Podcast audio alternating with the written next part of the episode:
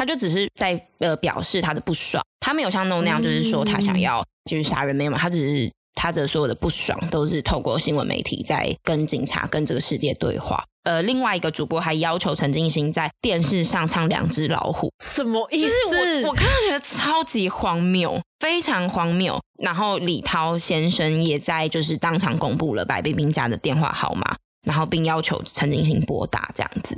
他是疯了吗？疯啦疯啦！然后陈进兴甚至就是在呃受访的过程当中动怒，就是有骂三字经等等的。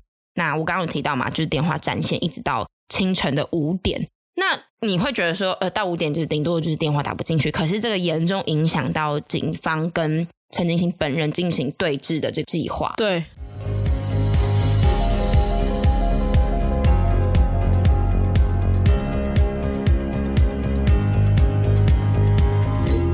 欢迎收听《再不台就悲剧》，我是 EC，我是 Quennel，嘿。最近大家应该被模仿犯给烧到了吧？嗯、最近那个社群上的讨论度真的非常高。对，那其实除了上次。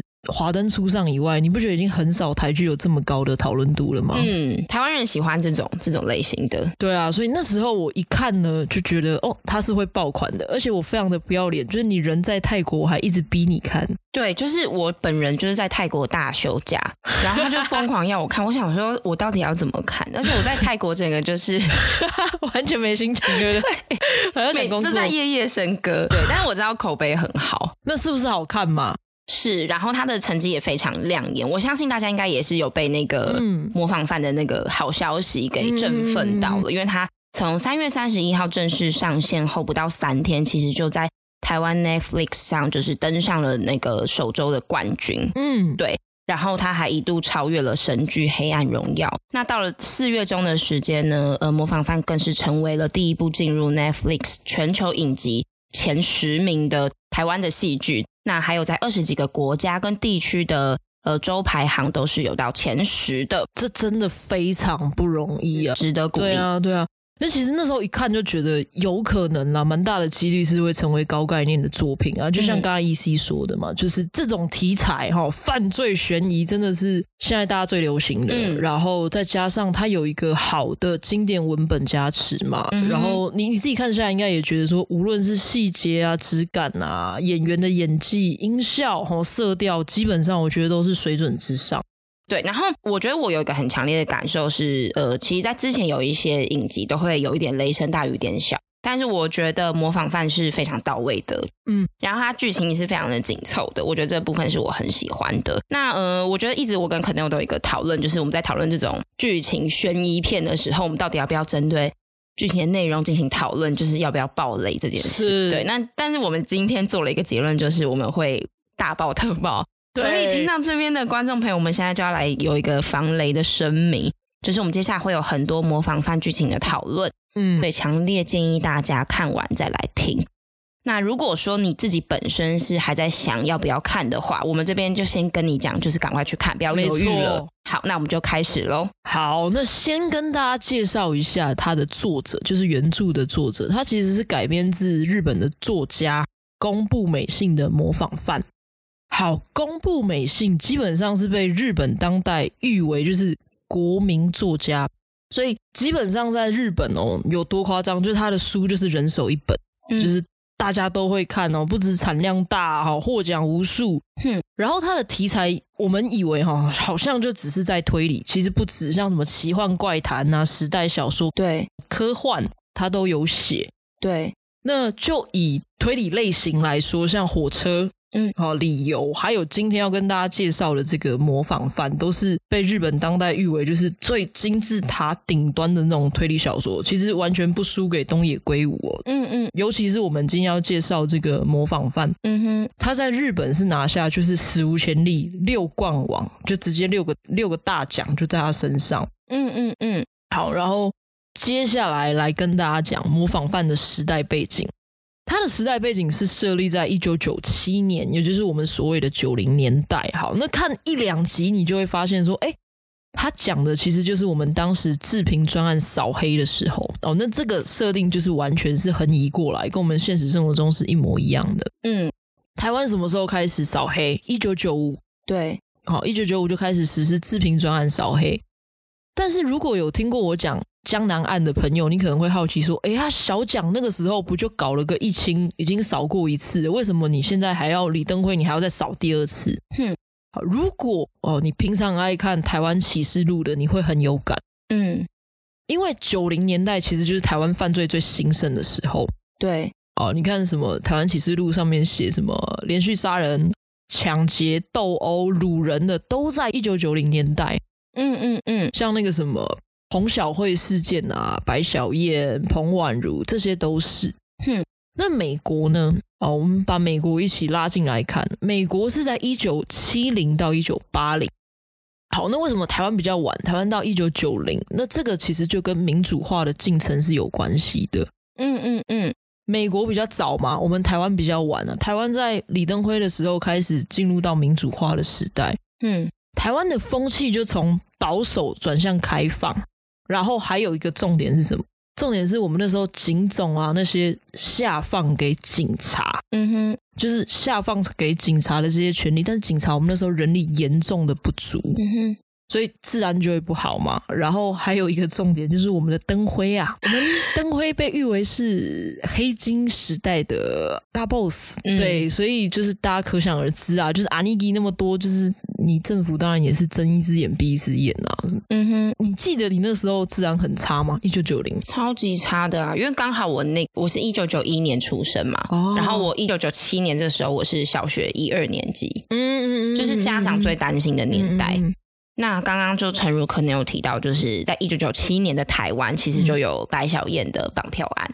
是，然后老实说，这应该是台湾目前史上最大的治安事件之一啦。嗯，那呃，其实我们也都知道，说台版的模仿犯是结合了就是警察办案跟媒体乱象这两件事情。没错，那当时就是台湾社会在面对白小燕事件，媒体为了抢独家抢新闻有多夸张呢？现在应该就是跟我一样大的人，应该会很难有点回忆起当时的那个事件。嗯、但是我后来查资料，真的觉得很扯。比方说，很多的报纸媒体就是不顾受害人的安全考量之下，他们查到了一点消息就直接发布新闻。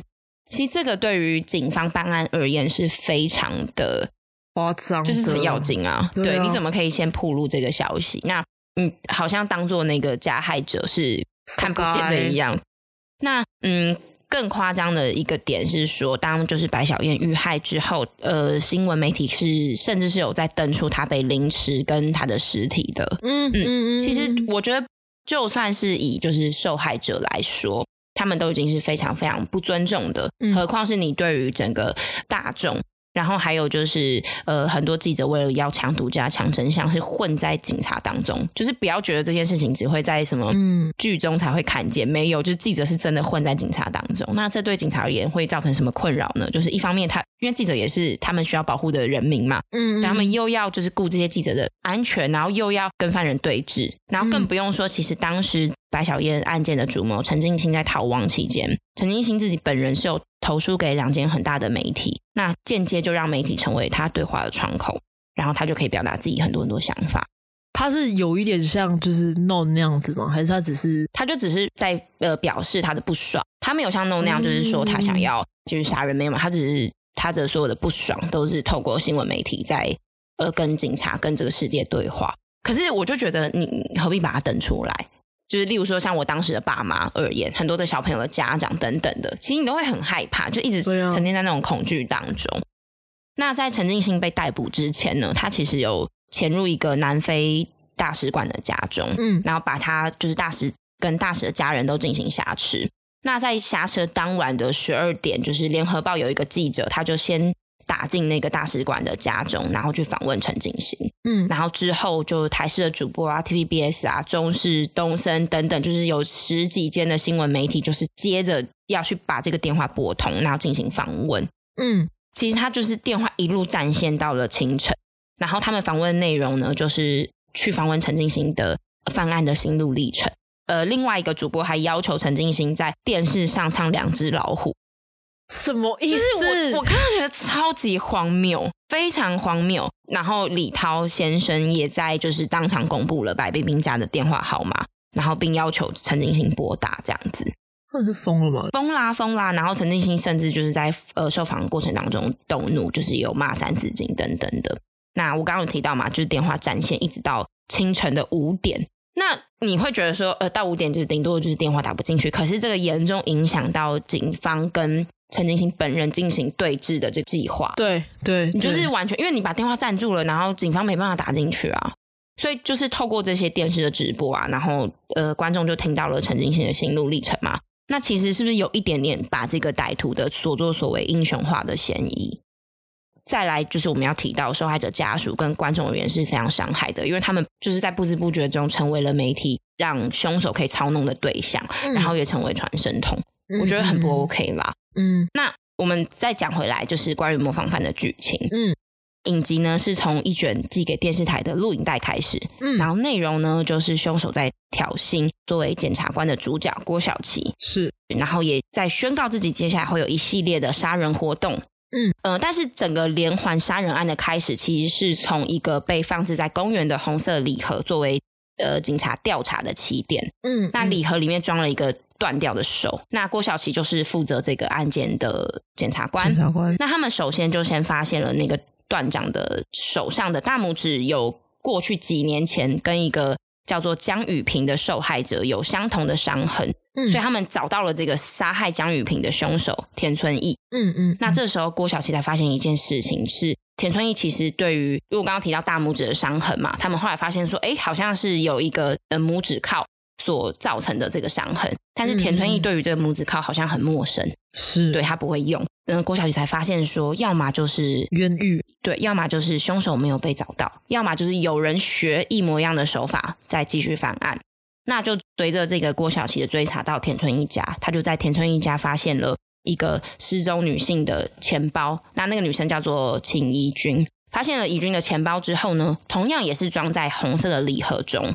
所以我们就会很明显感受到一件事情是，好像凶手在引导检察官，没错，很像在作秀，或者是想要传递什么样的资讯，然后于是展开后面的剧情。那我们这边先介绍几个比较重要的角色。第一个是呃，作为检察官的郭晓琪，是，然后再来是呃，协助检察官办案的两位警察是庹宗华饰演的林尚勇勇哥，然后跟另外一位是由呃侯彦希饰演的张大超，嗯，嗯，那接着还有几位重要角色是呃，临床心理师胡允慧，然后他的弟弟胡建和，嗯，他跟饰演那个新闻主播的姚雅慈跟记者陆延珍，嗯，然后还有一个我最喜欢的角色就是马义南。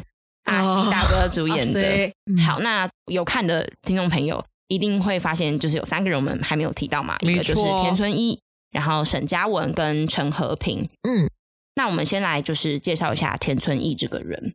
我们刚刚是不是有不断提到说拇指铐？他其实不会使用拇指铐这件事情，所以我觉得这个对郭晓琪而言，他就其实多少也确定了，就是哎，田村一并不是真正的凶手，或者是他一定会有其他的帮凶。那呃，我觉得田村义以这个角色而言，会有一点点觉得他稍微可怜一点，因为我觉得他并不是一个真的坏的人，他是一个有点叛逆的小孩子。对，那我们也从后面的剧情看到，其实田村义他他是一个非常有人性的人嘛，因为他其实虽然从小叛逆，但是他的生命中有一个很大的弱点，就是他的父亲。那这也成为了就是其他的主谋，就是一直用田村义的这个弱点去威胁他。对，所以我觉得后来田春义他选择自杀这件事情，因为一方面他有点扛不住呃警察调查的压力，然后但是如果他说出真相的话呢，父亲又会陷入生命的危险，没错。然后加上他对于张玉萍的死有很大很大的亏欠，嗯，所以我觉得他选择了就是结束自己的生命这样子，嗯。那接着就是除了田村义来说。我们还会有一个更心疼的角色吗？就是沈嘉文。好，那沈嘉文是怎么样被检警注意到呢？是因为其实他们一开始检警怀疑的对象是跟沈嘉文一起长大的朋友，嗯，胡建和的缘故。那虽然当时所有的证据都指向胡建和，但是呃，郭晓琪有就是开始侦查到，就是诶，胡建和曾经在国中的时候有犯下一个伤害罪。然后，但是他当时呃犯下伤害罪的那个受害者李小玲自杀了，他就一路追查到李小玲住的疗养院里面，然后才发现说，哎、嗯，李小玲在自己的床垫下写写下沈佳文去死的这个这样的字样，嗯、我觉得那一幕很震撼，没错。然后接着就迎来本剧我觉得最可怕的地方，怎么大家都这么说，沈嘉文的家真是太可怕了。怎么大家都这么说？你不觉得吗？你有没有很害怕？没有，因为这部戏我从头被爆到尾。哦，你你在看之前就已经被暴雷了吗？对，因为我想说，我先做个功课，就一打开，哇，怎么可能会有人在追剧前先做功课 啊？就想说今天要做，想说对不对？提早做功课。你 你有点太好，你的体验直接直接大消失，快被气死，快被气死。旁边那边真的是蛮恐怖，就是观众朋友可以跟我一起回到那个家中，就是没有没有人气的家。对，然后沈妈妈就是非常的神经质。那沈嘉文的童年是一个怎么样的角色呢？其实沈嘉文有一个姐姐嘛，也叫沈嘉文，但她在不久出生不久之后就夭折了。那沈嘉文的妈妈因为产后忧郁，加上失去女儿的悲伤，所以就把儿子养成女儿。那他们的名字当然是一样的。所以就是，其实男生的沈嘉文，他长期就活在自己是一个替代品的阴影中，所以我会觉得他很可怜啊。就是你一直都是一个替代品。那沈嘉文他其实自己也会有很多姐姐的幻想，然后在他一次就是某一次的刺激之下呢，就是他就杀死了他的当时的女朋友。那呃，嘉文其实杀人都是有固定模式的，就例如说，就是他会在死者的脸上画下泪痕。然后都是有同一个口红。口红去画的，然后其实那个口红也是沈嘉文的母亲使用的，所以其实我们可以发现，他就是透过这些手法去填满自己心中的痛苦，然后证明自己才是真正的沈嘉文。其实他在剧中也会一直不断的重复这句话，就是我才是沈嘉文，我才是沈嘉文这样子。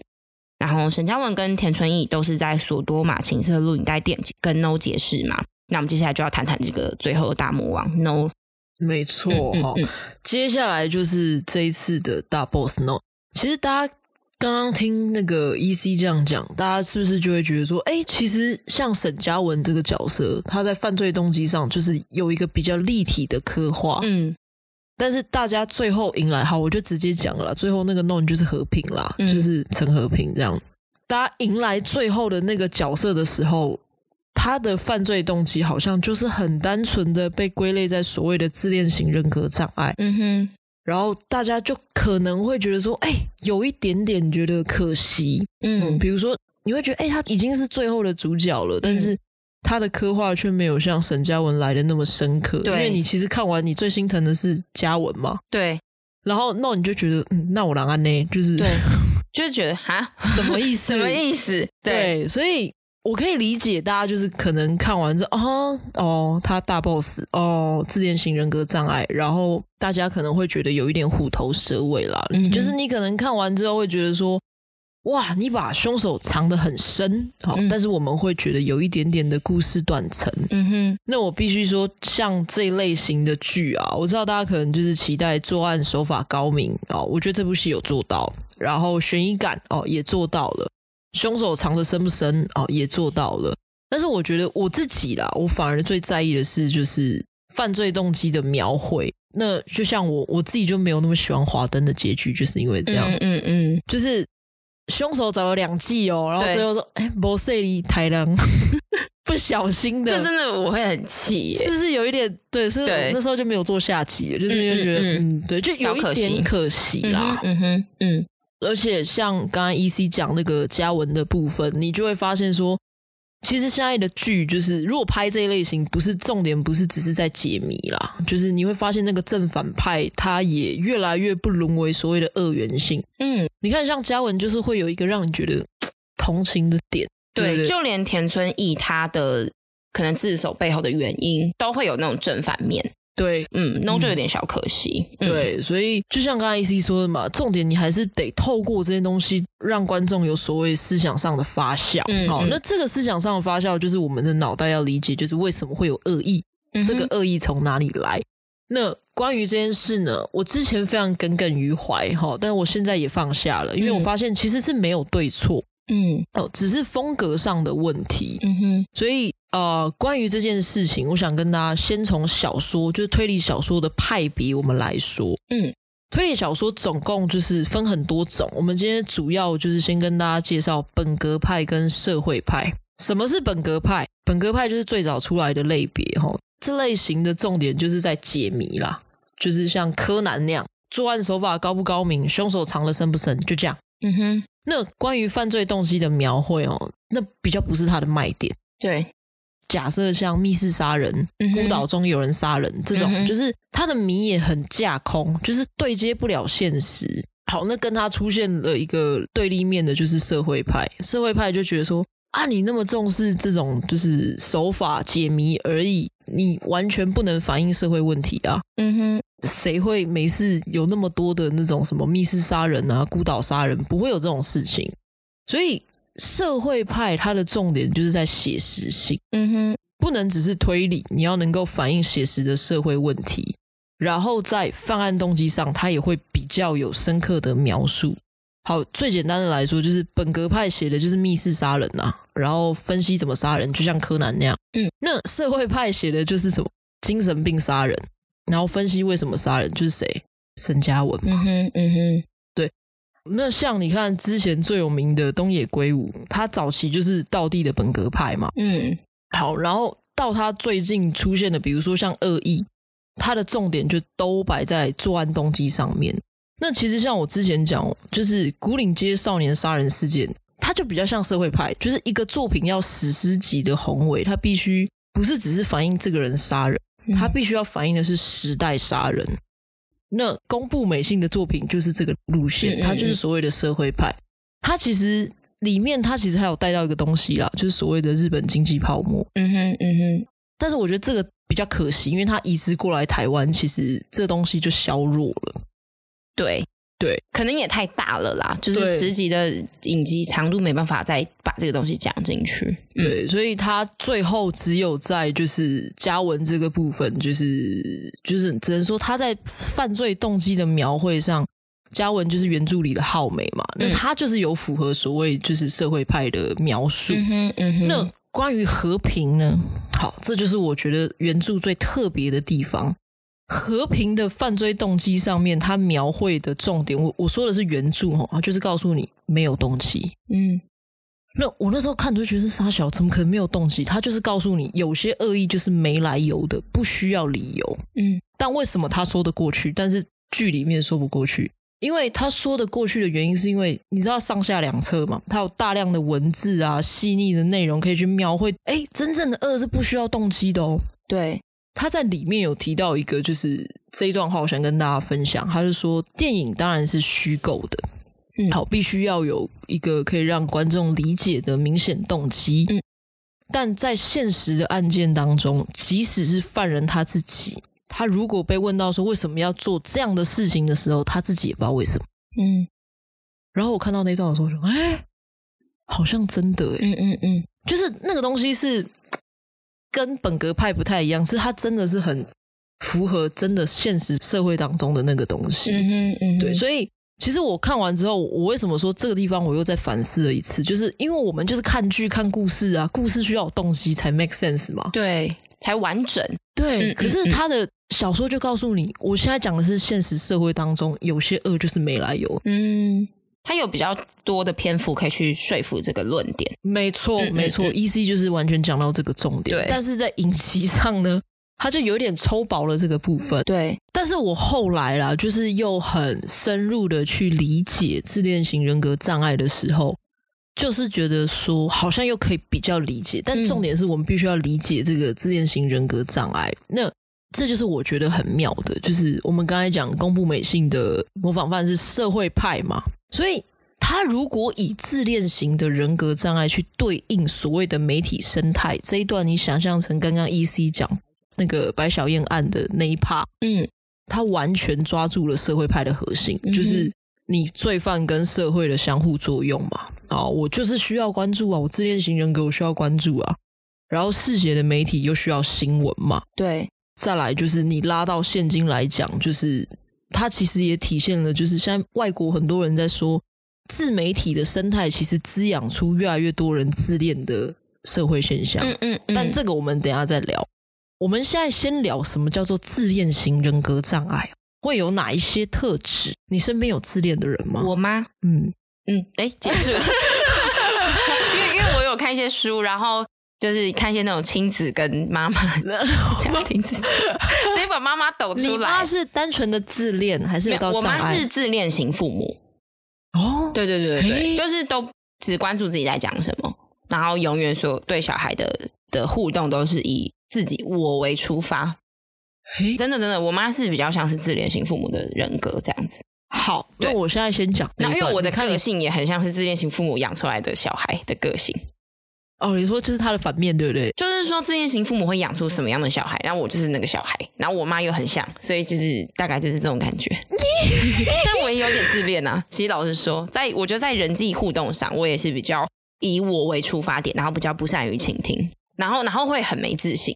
哎，嘿对你讲到一个重点了，自恋的那个重点，其实重点是没自信。对对好对，嗯，那我现在先讲一下自恋型人格障碍，嗯看你等一下要不要出卖你妈妈？哎，你真的没想到我会有妈，就是把自己妈妈卖掉，这 个就只是录个节目，有必要这样吗？有必要？好，我们下次请妈妈上节目。好，你继续，我先。介绍一下，然后看你等一下要不要出卖妈妈。好，没问题。好，我我们先记录一下。好，你先记录一下。嗯我们先讲自恋型人格障碍。我现在讲它已经是障碍了哈，嗯所以它以程度而言，绝对不是我们认为那种就是自恋而已，它是一种长久性的人格疾患。其实像我知道我强调，我们也没有污名化它啦，嗯就是其实你看很多的美国影集，嗯哦，或者是一些犯罪的，其实最后调查出来不是自恋型人格障碍，就是反社会嘛，哦，这种比较长。那为什么会这样？第一，他们会过度。夸大自己的重要，嗯好，然后渴求别人的赞赏。就是他今天不是只会告诉你我好棒棒，你要跟他说你好棒棒。嗯，然后他们所有的心力就是放在权力啊、名声啊、自己的外在形象。然后还有一个重点就是，就是为什么他有可能或是容易造成犯罪的原因，是因为他没有同理心。嗯，怎么样？你的 粉是怎样？你的粉怎样？不要这样子！有觉得我在连连看是不是？打勾打勾。我妈，我妈，我妈，就是好。了我继续讲下去哦。嗯、就是他为了想要达成他的目标，会有一点不择手段了。就是可能说谎啊、欺骗啊，或是占便宜啊，去满足自己的需要。然后再来就是会操控别人，就像有点像 PUA 或是煤气灯效应那种等级的操控，嗯、不是说 啊你就给我倒杯水这样而已。嗯，他是真的是比较就像弄一样那种，嗯、就是真的是比较深层的。嗯哼，哦，所以为什么说它是障碍，就是因为它会造成负面影响。嗯，好，那它的成因哦，先天后天不一定，都有可能，然后也没有一个结论。那如果我们假设今天是先天来说，就没有什么好说的。但如果是后天的话，第一个是父母是从小是过度重视，或是过度忽略。我们可能以为是过度忽略，但过度重视也会。为什么？因为可能他就是很 k 笑的要你，就啊，你最棒了，你一定可以考上什么台大哦，什么什么什么，这这种。对，你的期待堆那么高，然后他的自身能力没有办法达成的时候怎么办？我逃离真实的社会，嗯、我去逐一个我的梦幻泡泡。嗯嗯，嗯我活在一个幻想中的自己，然后我就每天催眠自己说：“对我很棒，我我很优秀，我真的很优秀。”他就是会有一个怎么了？嗯，准准，怎么了？准。你妈是自恋型父母，没有到自恋型人格障碍。好，对不起，母亲节快乐，刚好母亲节。对，好，继续。他就会有一个幻想中的假我。嗯，那。他所做的任何事情，你不明所以，就为什么会做这种事？很简单，是因为他跟你要好棒棒，是因为他要滋养他幻想中的假我。嗯，所以其实深层来说就是自卑。嗯嗯，对啊，因为我现实中我很自卑，所以我逃到一个梦幻中的自己，就是一个假我的自己去活在那里面。嗯，然后还有一点就是自我界限的模糊。嗯。你听听看，嗯，我我洗耳恭听。哦，就是 你我不分，他我不分，为什么？因为他的世界是他主造的哦，对不对？他有他自己的幻想世界，那我幻想出来的世界当然是以我为主嘛，嗯，这个世界必须得绕着我转，嗯，所以我们一般人会有界限哦，EC 是 EC，Quenelle 是 Quenelle，我们不能影响别人，你不能影响我，我不能控制你，你不能控制我，我们有界限，可是他没有啊。他活在幻想世界，那每个人都是他创造出来的那种虚拟世界 AI 世界，所以他会觉得每一个人都是他的衍生品。嗯哼，嗯嗯，所以我懂。他理所当然觉得，我为什么不能控制你？我就是可以控制你啊！你就是在他的那个游戏世界里面的一个人而已。嗯哼，嗯，怎么怎么那么的？嗯，他理所当然啊。嗯，对啊，因为你就是他的附属品哦，所以，嗯，我必须要说，为什么就是自恋型人格障碍会有这些行为？因为他活在一个假我当中。嗯嗯嗯，你听完有什么感想？就是我妈，没有，因为我妈从小是活在一个就是高度的忽略中。我妈妈有七个兄弟姐妹，她是第五个。嗯、那其实她有，她原本有八个兄弟姐妹。嗯，她上面一个哥哥，下面一个弟弟。然后我外婆是极度重男轻女的人。嗯，所以其实我可以，你刚刚讲就是我，我可以理解他一直都活在那个被忽略的状态，然后想要证明自己的状态。然后他们就是也很多兄弟姐妹嘛，所以其实都一直会想要跟妈妈要关注。嗯，其实我也能理解啦，就是他他有这样的。的性格的发展跟养成，嗯嗯，不怪他，不怪他。对，然后然后就是，我觉得要以现在来说，因为现代人大家其实都有在用网络嘛，嗯，其实老实说，以社群媒体来说，多少也会有一点更助长这样的风气吧。没错，嗯，嗯，这就是我要说的，就是刚刚讲到假我嘛，嗯，那这个假我，我们大家来想象一下，有没有一点像我们现在在社群媒体上。逐渐的那个橱窗，嗯，我们常说 I G 就是橱窗嘛，对，对对，你的 Facebook、你的 I G 就是你的橱窗。那我们在里面哦，其实真的都只想要给别人看到就是美化过的样子，嗯哼，对不对？其实这个议题其实已经国外很多人讨论了，就是所谓。社群媒体的发达，其实也造就了越来越多人自恋的现象。嗯嗯嗯。哦，我讲的自恋不是到自恋型人格障碍，但是就是自恋这件事情哦。嗯，嗯，嗯。因为以前比如说像是明星才能掌握流量嘛，现在不一样了，网红反而更多流量。嗯。那当然好处啦，好处就是人人都可以红哦，人人都可以在网络上尽情的展现你的自我。就像唐老师说的嘛，现在是水平时代，就是每一个人都有发言权。但是这是讲好的一面啊。那比如说，你看像那个什么呃，很多网红，你就看他日子过得很奢华，那也只是他想要展现的啊。嗯，跟名牌包搞不好借来的，对，豪车租来的。嗯，但是那个其实是一个很大的代价，就是我要必须要维持我那个橱窗长那个样子。所以我必须要很辛苦的去喂养它。有些人可能是经济上，可能就是得付出很大的代价去养那个橱窗。嗯，就好像说我们把梦幻中的假我放在那边嘛。嗯哼，那我们要的就是别人的暗赞关注，有没有？其实很像自恋型人格障碍会做的事情，嗯，就是我要好棒棒，我要得到各种鼓励。对，没错。你知道，我就是只是在对小小抱怨哦，嗯，就是我只是要在 IG 上就是搜寻一个气势蛋饼。嗯。然后我打开，全部都是网红的自拍照。哇哦，真的是这样啊！我要去什么泰国玩，也是看到一堆就是辣妹在里面穿比基尼。对啦，但是这件事情其实也没有到很严重啦。嗯，就是谁谁不会想要把自己风光的一面展现出来？但是我要讲的是，如果严重的呢？好严重的，你看有些网红，他就是为了我要求关注，他就做出越来越极端的行为。对。这个在国外也是嘛，好，国外有很多网红就开始有一些是刻意的裸露啊，或者做一些什么脱序的行为。嗯，对，像那个什么台湾，我们讲台湾，像那个什么李新文的儿子，对不对？对，吴宗宪的儿子，不是说什么啊大闹一 k 啊，还是说什么炸什么总统府或市政府这一些，就是我会为了我想要得到关注，我也不管这些行为正不正确嘛。重点是什么？重点是我要你的关注，我要流量，我要按赞，我要你看到我，我觉得哎、欸，我很特别。嗯嗯嗯。那这个设定不就跟模仿犯很像？嗯嗯嗯。你看，那你的自恋型人格要的是什么？也就是求关注嘛。对。他今天美其名的一直说什么啊？我是做新闻哦，要有耸动的事件才会有人关注。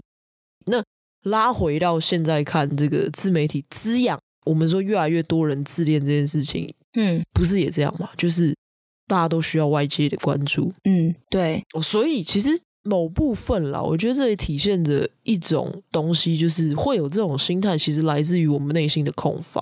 嗯嗯嗯，说到底还是自卑嘛。对，就是我的所有自我肯定啊，我的什么东西，我都是要向外去获取，我需要别人的赞，我才会知道我自己很特别。就是。如果没有人肯定我，没有人关注我，没有人看我的橱窗，哈，我就没有东西可以去滋养我这个假我。哦，那说到底，其实就跟自恋型人格障碍是一样的嘛，对不对？对，背后其实都是讲话还是一样嘛，就是极度的自卑。嗯嗯嗯。而且还有一个现象是什么？就是网络造成的这种，我们说自媒体的这种越来越自恋也好，或者是整个社群的现象。它会造成一种现象，就是我们的价值观会互相影响。嗯，哦，假设大家都说有钱就是成功哦，所以我也要有钱。嗯，就搞得大家的想法、想要的东西都越来越像。对，就你会觉得说，好像没有人真的静下心来问自己说：“哎，我真的是适合什么？什么才是我要的？”哦，哦，哎，不是说，哎，你看你有那个，所以我也要。嗯嗯，像那个之前那个邓惠文医生就有说，他说就是因为这个过动的时代。这个时代的资讯太发达，所以导致价值观互相影响，大家想要的东西都太像。嗯哼。但是当资源有限的情况下，就会导致集体焦虑。嗯哼。然后我们达成目的的手段就越来越激烈，就像我说网红那样嘛。对。那讲话又扣回我们今天主题讲的这个模仿犯。嗯。就是我们的价值观其实也是在互相模仿嘛。对，我们一直以为就是我战术最多，我我我做了什么事情，然后别人就觉得我最特别。那其实没有啊。我们说到底，我们要的那个价值观、人生观，其实就是在模仿别人而已啊。对，但是这边就要再讨论到另外一个反面了嘛。网络上的一个目前的现象，就是我也会想要把我心中那个恶的一面，透过网络或者是社群这件事情展现出来。毕竟这是一个虚拟的平台。然后我们所有的使用者都是在镜头或者是手机后面的，所以大家也会躲在这个后面，然后做很多伤害别人的事。没错，对，键盘侠，键盘侠，甚至很多人其实可能在看到社群兴起之后呢，台湾每次发现发生什么社会案件，总是会受到非常非常多。嗯、呃，网友的攻击，嗯，被害人都会受到很多攻击，嗯嗯嗯。以模仿犯那个时代来说，就是受害者其实总是会成为被骂的对象。就像马一男那时候上节目的时候，他的孙女秦怡君是怎么被人家讲？就是你的孙女自己不检点啊，然后乱跑乱怎么怎么之类的嘛。然后或者是说，哦，就是因为你们这些女生怎么怎么样，所以他们才会受到这样子的伤害。就是到底为什么要检讨被害人，也是因为网络制造这个虚拟的框框。所以我们可以躲在后面去抒发那个自己心中的的愤怒，或者是你很恶的那一面。嗯，对。然后我觉得其实多少啦，这个跟就是和平他在剧中的感觉有点像，就是我讲了一句话，或是我做了一个事情，然后我来看这个世界会烧成怎么样，因为我这句话。所以你你会不会觉得，其实很多人会故意在一些嗯、呃、什么明星的贴文底下留言，就是讲一句很难听的话。对。然后我感觉他们就只是想要受关注，对他们感觉。只是想要看这个世界怎么样，因为我这句话被烧起来。那在就是在模仿犯剧中，就是和平的动作当然是更更可怕。例如说，他是叫马一男去学狗叫啊，没错，或是迫使家属上节目啊，然后 call in 进节目啊，记录你带这些事情，其实他都会有一种就是，嗯，我躲在后面，然后看看我丢这个球出去之后会发生什么事情。嗯，对，然后他很享受，就是哎，大家因为我做这个事情，然后带来的这个。发酵的成果。哎、欸，我你这样讲，我突然想到，就是、嗯、我那天好像看到，不知道是谁讲，他说其实距离会带来恶意。嗯，就是有些你在网络上唧唧歪歪的那种人哦，嗯，你跟他现实生活中见面，他其实不敢这样。对，但是只要拉开了那个距离，我可以有东西躲的时候，你的恶意就会全部倾巢而出。嗯嗯，对，这就是我觉得。就是有人说啊，以前的人都比较善良啊，嗯嗯，因为以前都是 face to face 嘛，对，就是见面三分情，也有可能，对不对？对，其实应该是现在因为这个距离，就是拉得很远，带给我们的距离，所以你可以很很轻易的，就是伤害到别人。对，那我也知道说，就是很多网红就因此就是因为这些舆论啊的忧郁症啊什么什么的，嗯，嗯对，像前阵子阿滴。对，所以其实呃，我们刚刚有提到嘛，像马一男在上节目的时候，就有被观众 call in 进去，就是在那边讨论。那呃，老实说，就是我们可以看一下在剧中就是的几个被害者的共同点，嗯，就他们其实都是女性嘛，那他们多少都有跟 Kink 这间夜店有发生一些关系。是的，当然这些被害者一开始前期都是由嘉文去做杀人这个动作。嗯、那嘉文自己本身对女生就有极大的愤怒，所以我觉得多少他也会想要引起这样子的舆论，嗯，就是想要引起说，哎、欸，这些女生就是烂，就是贱，我就是要报复你们，你们就是肮脏。哦，他是故意挑的。我，我感觉他会有一点点这种感觉，嗯、就是哎、欸，出入夜店的女生本来就会就是画上一个不检点的等号。嗯，另外也是被检讨的，就是其实，在姚雅慈遇害之后。新闻媒体就是剧中描述那个新闻媒体有很大的一个关注是放在他有一个私生子这个八卦新闻，嗯，然后又要再去检讨说女生就是在那边乱生小孩，她私生活怎么样怎么样之类。其实我觉得那个背后一定会有，就像杀人都会有一个背后的原因跟动机。那为什么我不能每天去夜店？像我之前就有讲过，就是。我们会检讨被害人，其实就是来自于大脑的善恶平衡机制嘛。嗯，然后我们就认为啊，善有善报，恶有恶报啊。我们没有办法接受好人却受到这种不好的事情。嗯嗯，所以我们就会回过头来指责被害人说啊，那问题可能出在你身上。嗯、你为什么？你是做了不好的事情，所以人家这样伤害你。嗯嗯嗯，因为他必须得符合因果，我们才有办法接受嘛。对，嗯。那如何不要检讨被害人？是我们必须有这样的认知啊，就是、嗯、啊，我会有这样的想法，是因为大脑的平衡机制以外，我们还要接受一点，就是回到刚刚说的，就是有些恶意就是没来由的、啊。嗯嗯嗯，就是像原著小说里面那个宫部美幸，他要探讨的纯粹的恶意，他是怎么说的？他说，真正的恶就是这样，没有理由。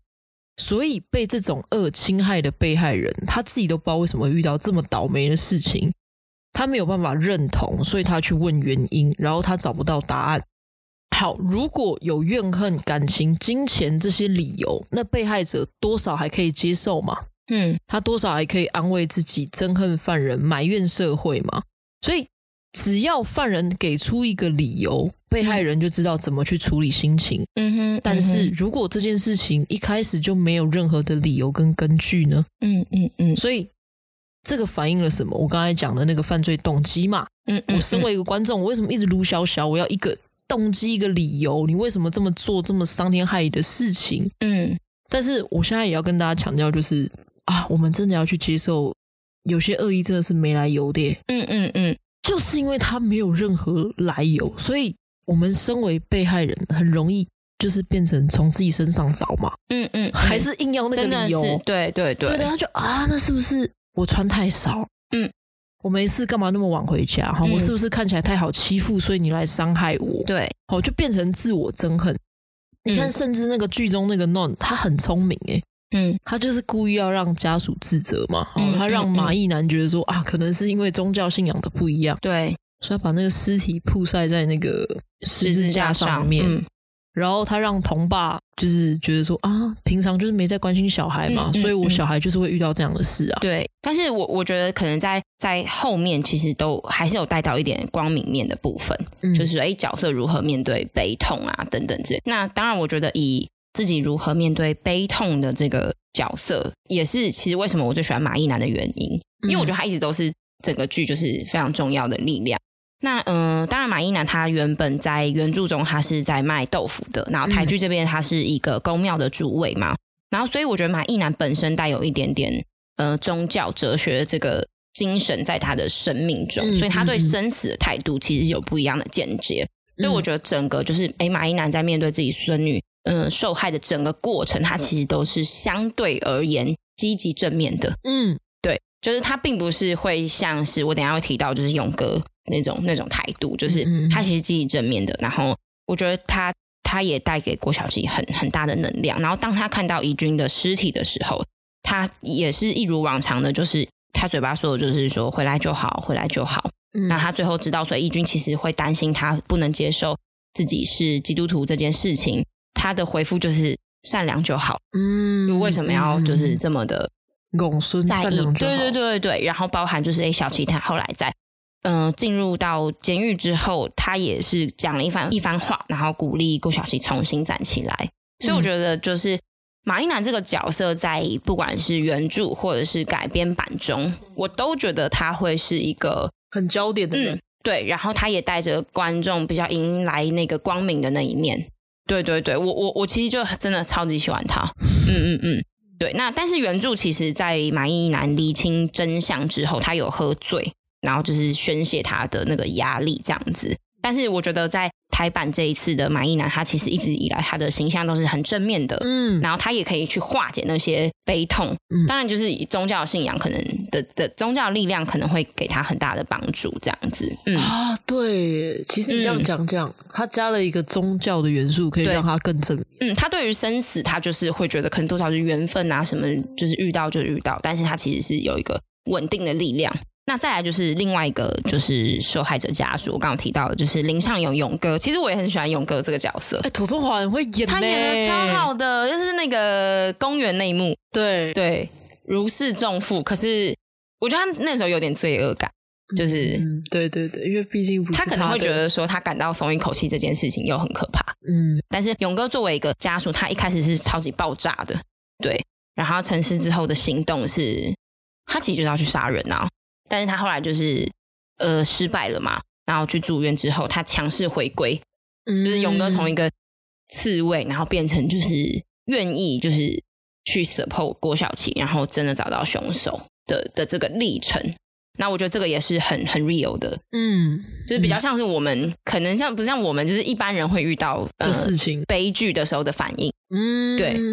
他那时候其实也不管自己是不是警察啦，嗯，因为马一男那种从头正向到尾的有点难嘛，相对难，对，就是你可能真的要像马一男那种年纪，然后那种这种信仰的加持，你才会可能才会有这样的反应。没错，没错，对。然后我还想要再提的就是，当然就是郭小琪嘛，嗯，因为其实小琪一直都是有他的家世让他过得很不快乐这件事情，嗯，因为他一直认为说是他。杀害了他的家人，这样子，连他的妹妹都因为他的一句赌气的话，呃，凶手把他的爸爸妈妈跟妹妹都杀死了，嗯，所以他一直都存在很大的自责跟挫折当中。嗯，所以其实郭晓琪他在整个办案的过程当中，包括他的梦境啊等等之类的，他是他是一直都会存在很大的罪恶感，他会觉得因为他这些人才死掉，嗯，因为他办案太慢，所以什么同妹遇害，然后谁谁谁死掉，怎样怎样，他的自责感他一直都没有办法消化掉。反而是马义男，就是最后那些鼓励的话，他才勇敢，就是重新站起来。不然他是整个一蹶不振的，就是有点自毁式的。对对对，然后包含他最后去找就是 No 单挑的时候，他是真的是大爆炸，他的愤怒是没有被消耗掉的。嗯，他的他的他的内心是没有光明面照进来，把那个阴影的地方就是蒸，让那些超市的地方被被蒸发掉。哦，所以你会觉得说郭晓琪他是没有角色历程，到最后还是悲的，是不是？因为我觉得他的那个伤痛没有真正被解决，只有案件被解决，可是伤痛没有被解决。我的感受是这样，就是他抓到了 No，然后呢，可能让他这这几天好睡一点。那再发生一件事情呢，他没有释怀这件事情，就是相对于和平的动机啊什么什么的，我觉得就是郭晓琪的心理的成长面。就是会比较可惜一点，嗯嗯嗯嗯，好，不过整体而言还是多了一些光明的氛围啦。就是他，他也是喜欢的地方，对他也是，他也是一个就是 happy ending 这样子。嗯嗯嗯嗯。老实讲，我我觉得我也蛮喜欢台版的改编啦，嗯，可能比你多一点。哎，先说是因为我不喜欢看那个悬疑剧，OK，对对对，犯罪类型我没有那么喜欢，我喜欢看谈恋爱的。好了，第一个是因为我觉得就是刚才讲嘛，就是犯罪动机那边，虽然自恋型人格障碍，我觉得有点薄弱，但是我觉得就像我刚才说那个自媒体的生态嘛，哈，其实它也有反映出现在自媒体生态跟自恋的这个拉扯嘛。那我觉得确实也有抓到社会派这一个风格要讨论的犯罪的议题，然后我觉得它确实也有带来思想发酵啦。嗯，那。也因为如此，它没有像原著那么琢磨在纯粹的恶，不需要理由跟动机这种就是很黑暗的东西。嗯哼，哦，就像刚才 EC 说，在改编上，他其实讲那个马义男，其实呃，改编版的马义男又比原著的马义男更向阳一点，因为他原著里面他最后是就是对。气球是小轰的状态嘛，对。啊。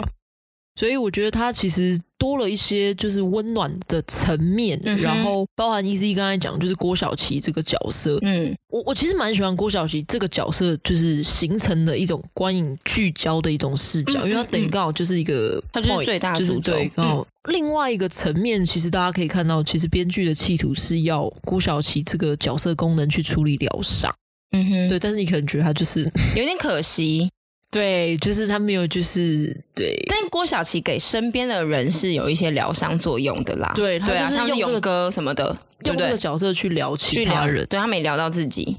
再来，我觉得把九零年代的背景，你要直接从日本移植到台湾，嗯、然后你要剧情合理，其实真的不容易啊。嗯、所以我最后必须说，我觉得整体来说，我们其实可以从模仿犯里面看到台剧还是有突破的契机啊。对啊，真的。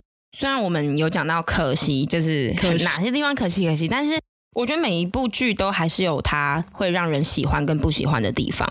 对啊，原著是一千三百多页吧？对，我，我记得上下两。对对对，那个可以讲的事情就很多。对啊，老实说，呃，改编的剧本来就是有它的难度在，因为、嗯、呃，我们看书的人就是当我们在看阅读的时候，我们自己的脑袋本来就是万马奔腾的啊，我们可以。